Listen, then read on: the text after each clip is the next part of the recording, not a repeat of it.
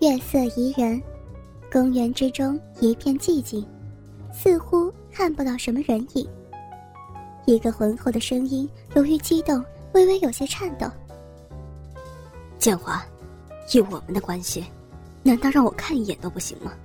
我一定不会碰你的。女生显得冷冷的。你把我当成什么了？我只是想欣赏一下你的腰身而已。你看，现在大街上很多女孩子都穿着露脐的上衣，这和性没有关系，也不会伤害你的贞洁呀。既然和性没有关系，不提也罢。总之，想要看我的身体，等我们结了婚再说。现在不行，该说再见了。好吧，不过我听局长说你现在任务很重。要小心了。结束了和男友的会面，王建华必须回到住处，同时也回到工作当中。她是一个年轻优秀的女刑警，早在三年前从警校毕业的时候，就从事了三个大案子的卧底工作，并且非常顺利地完成了任务。随后，她一直从事着刑侦任务。两周前。警方怀疑，一个由台生投资建立的公司，后台是台湾的黑帮四海帮，并以此为掩护从事毒品交易。似乎四海帮的行动十分谨慎，无论如何也很难找到破绽和证据。此时，已身为重案组副组长的王建华决定亲自出马，进行卧底的工作。他使用的伪装身份是一个刚毕业的研究生，进入该公司，成为财务部门的一位高级会计，整个待遇看上去还算很不错，公司也为他提供了不少福利，并且特意准备了一间宿舍。但是王建华很快就知道，这是便于对他行动的限制，他可以感觉到，很多时候都是处于监视之中。当然。对于王建华这样精锐的女刑警而言，想要摆脱种种监视并非难事，但在目前情况之下，还没有必要这样做。这一晚的外出是他精心策划好的，在警局当中，她是一个极其出色的女警官，很值得尊敬。在生活之中，她的男友是一个兢兢业业的中学教师，同时还不得不婉言拒绝。那些对他好感的人的要求。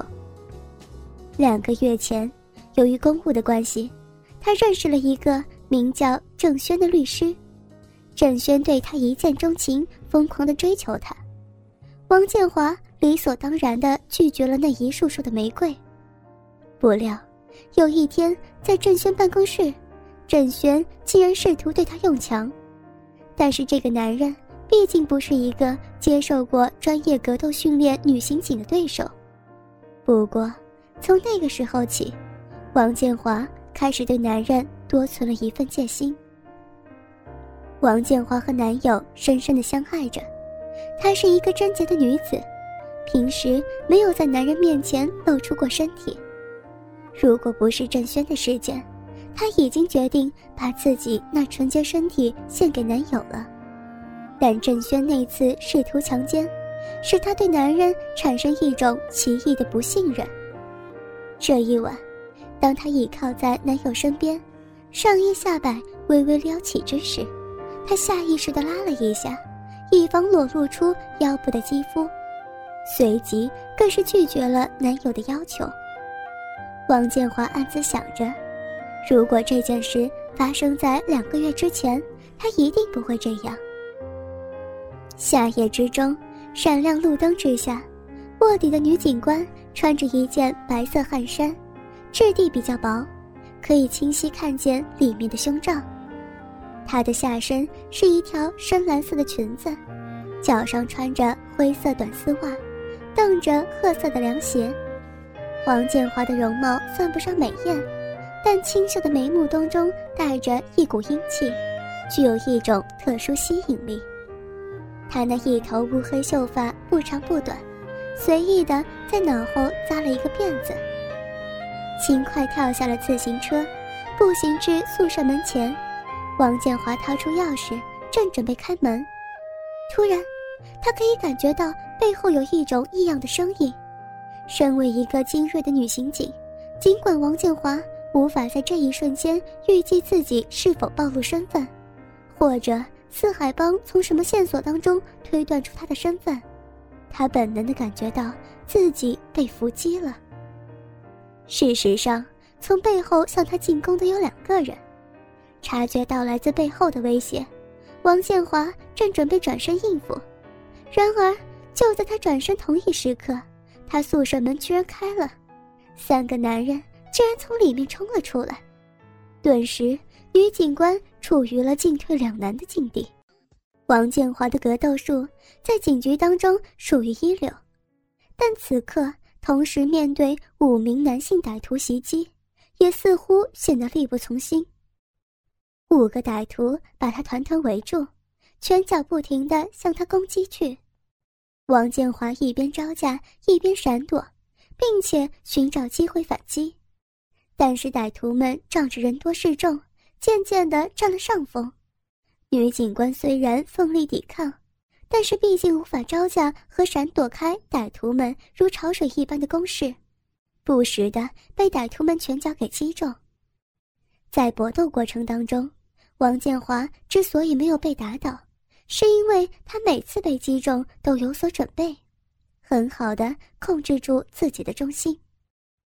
他很清楚，以自己的武艺，在五名团团围住的歹徒进攻之下，很难招架开所有的攻击。为了保留反击的机会，他不得不选择在一定的时刻硬挨几下重拳。每次有效的反击之后。女警官的腹部背后就会被其余的歹徒重重攻击几下，踉踉跄跄的站立不稳，所换得的代价是将一名歹徒暂时打倒。无论如何，女警官始终是处于劣势，尽管一再的将歹徒们打倒，可是自己却始终无法找到突围的机会。随着时间推移，他渐渐的体力不支。喘息了起来，突然，他的左膝后右关节被来自后方歹徒猛踹了一脚，顿时站立不稳，半跪在地上。随后，他的前胸又被人重重踢中。就在上身摇晃之际，左右两侧两个歹徒扭住了他的双臂。王建华还想要挣扎，但是歹徒们自然不会放过这个机会。